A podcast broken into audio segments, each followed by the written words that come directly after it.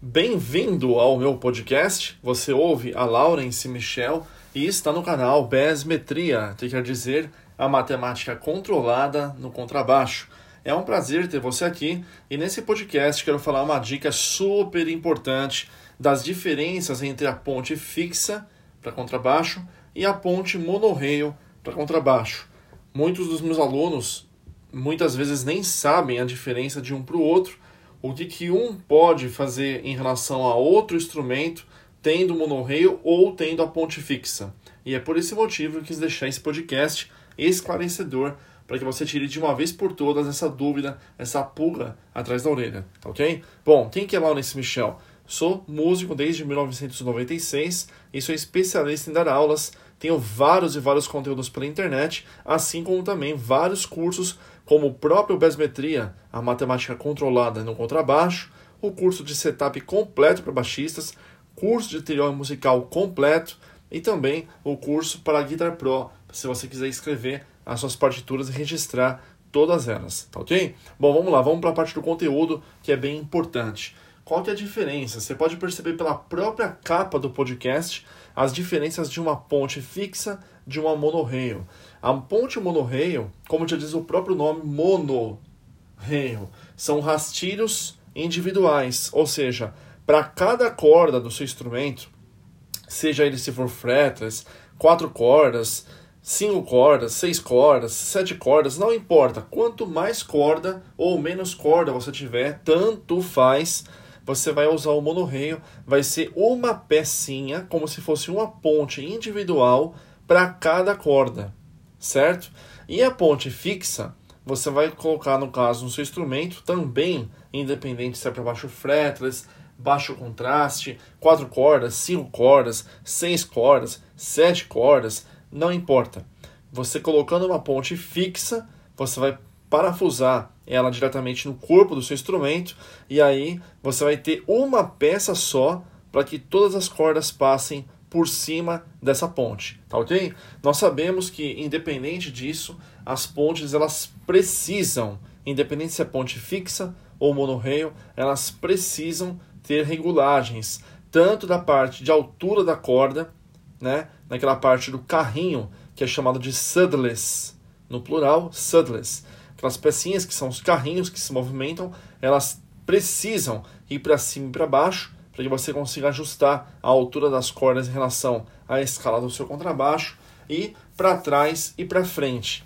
existem algumas, é, algumas pontes que são monorreios que têm até funções melhores, como travar o carrinho. Às vezes você já regulou, pagou para um luthier regular né, a, as oitavas do seu contrabaixo e aí você percebe que ali está tudo certinho. Quando você vai trocar as cordas, automaticamente a corda passando de volta pela ponte ou pelo monorreio, o carrinho ou então o saddler dá uma movimentada. Pronto, você já perdeu a regulagem do seu instrumento e torna a pagar pelo luthier de novo. Então é legal se você tiver uma ponte fixa ou monorreio que também existe com trava. Então você regulou o instrumento, o luthier ou você se souber regular, você trava essa ponte ou o monorreio e automaticamente quando você tirar a corda ou as cordas do seu instrumento, você vai colocar as cordas novas e aquela ponte ou o carrinho ou o saddless, que é a mesma coisa,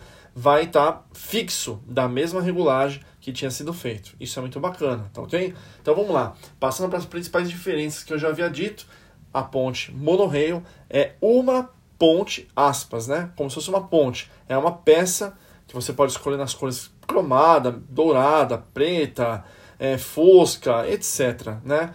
Por corda, é uma peça por corda. E a ponte fixa é uma ponte só. Quando que você usa o monorreio? No meu caso, um dos meus contrabaixos, que é o contrabaixo de sete cordas, eu fui obrigado a escolher o monorreio, por quê? O espaçamento das cordas eu pedi que fosse exatamente de 20 milímetros, que é praticamente as medidas que são de espaçamento de uma corda para outra nos contrabaixos Precision Bass e Jazz Bass, ou seja, é um espaçamento largo. E isso porque eu gosto de tocar slap e uso o double thumb, então meu dedo fica enroscando se eu tenho um espaçamento menor, que nem por exemplo os contrabaixos da Ibanez, certo? Então o que eu fiz? para poder deixar o espaçamento de 20 milímetros, automaticamente o espaçamento de uma corda para outra ficaria muito grande. Sem contar que, ainda que fosse uma ponte fixa, é muito, mas é muito raro você achar uma ponte fixa para um contrabaixo de sete cordas, certo? Não é que não exista, você pode pedir inclusive para uma pessoa poder fazer para você. Né? Só que aí vai sair realmente o olho da cara. Mas você, se você tiver um contrabaixo de quatro cordas, você pode colocar o monorreio do mesmo jeito. Né? O monorreio também pode ser colocado com a pecinha True Buddy, que é aquela pecinha que você fura o corpo do instrumento de fora a fora e você põe as cordas por detrás do instrumento, ela passa por dentro do corpo do, do instrumento e vai por dentro do monorreio ou da ponte fixa, e aí você passa a corda, você passa a ter mais sustain com isso. Né? O monorreio, a, a versatilidade dele é de você conseguir abrir espaçamento exatamente da forma como que você quer. Você vai deixar o espaçamento de acordo com a sua pegada. E às vezes a ponte fixa, você automaticamente vai ter as medidas que vêm de fábrica. E pode parecer que é tudo igual, mas não é.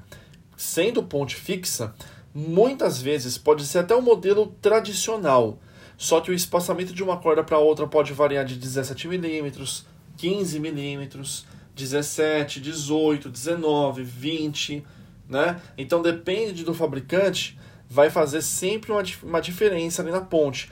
Então, se você comprou um instrumento original, provavelmente a corda já está sendo passada por cima de uma ponte que já foi calculada juntamente com a medida do braço. Se você for substituir por uma outra ponte, você tem que fazer a medição para saber se as cordas não vão ficar para fora do braço quando você for colocar as cordas. Tem que ficar bem esperto em relação a isso. Né? Então, a diferença do, do, da ponte fixa é que, por ser uma peça mais pesada, mais maçuda, digamos assim, né? ela acaba, querendo ou não, mantendo uma estabilidade sonora maior do que o monorreio. Né? Então, tudo tem prós e contras. Se você pegar uma ponte, estou falando tudo coisa top de linha. Se você pegar uma ponte top de linha e um monorreio top de linha, e você, e você está usando um contrabaixo de quatro cordas, e você, no caso, tem as medidas padrões, no meu ponto de vista, eu preferiria pegar uma ponte fixa, mas uma ponte boa, com muita regulagem, né?